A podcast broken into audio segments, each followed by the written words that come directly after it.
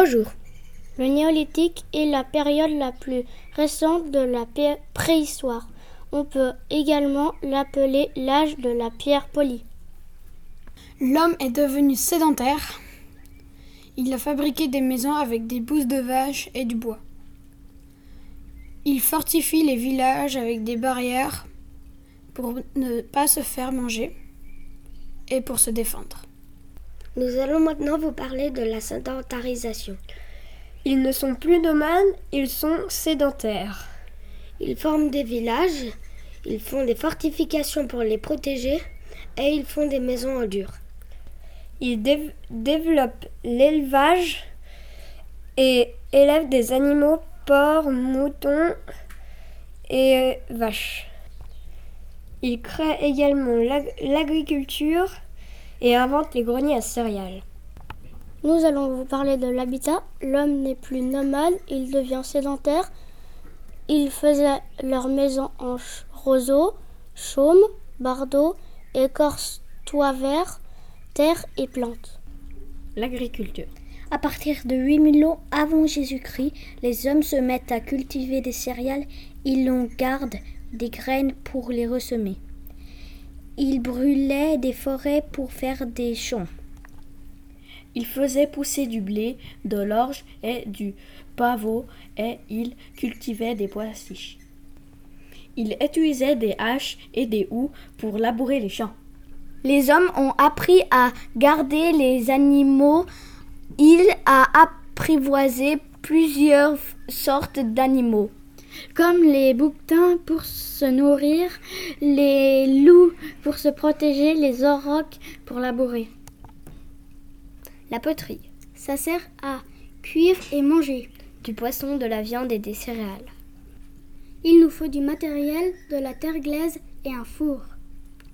Il fabriquait les pots euh, avec des rouleaux de terre empilés. Il les séchait et il les cuisait à ciel ouvert. Avec la poterie, il faisait des bols, des verres, des pots et des couverts. Il faisait des décorations, il collait des bandelettes en écorce de bouleau, il faisait des petits trous de cailloux. Le tissage. On récoltait l'herbe de tilleul, on arrachait les écorces. On utilisait aussi le poil de, les poils de mouton, on les récoltait. Ça fait du fil. On utilisait les orties et on écrasait les tiges. On récoltait aussi des poils des chèvres.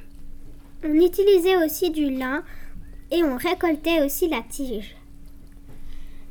Il travaillait avec une machine à tissage. Au bout du fil, on met des espèces de donuts, mais c'est pas vraiment des donuts. Les donuts, ça s'appelle le peson. On dit que ça tire le fil pour qu'il soit tendu. L'art. On a trouvé des espèces de boucles d'oreilles et des colliers et des bracelets. C'était aussi pour décorer les vases. La plupart des statues mesuraient 15 cm. Aussi, ils dessinaient sur les murs, par exemple, des plans pour tuer les animaux. Les pierres levées. À quoi servaient les menhirs Nous pensons que les menhirs étaient soit un observatoire astronomique ou soit à limiter un territoire.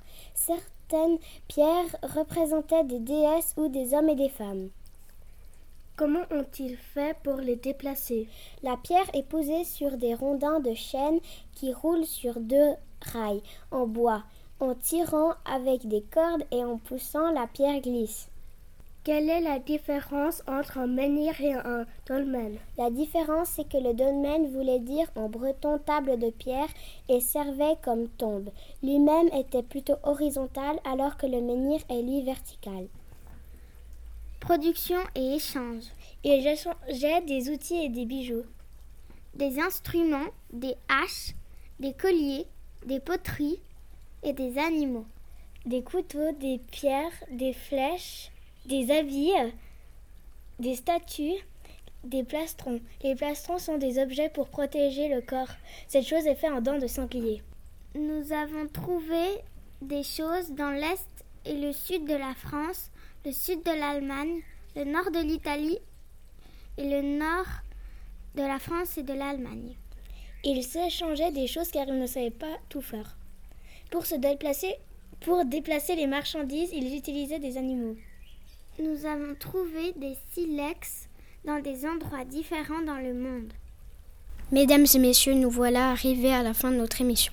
Nous vous remercions de nous avoir écoutés jusqu'au bout.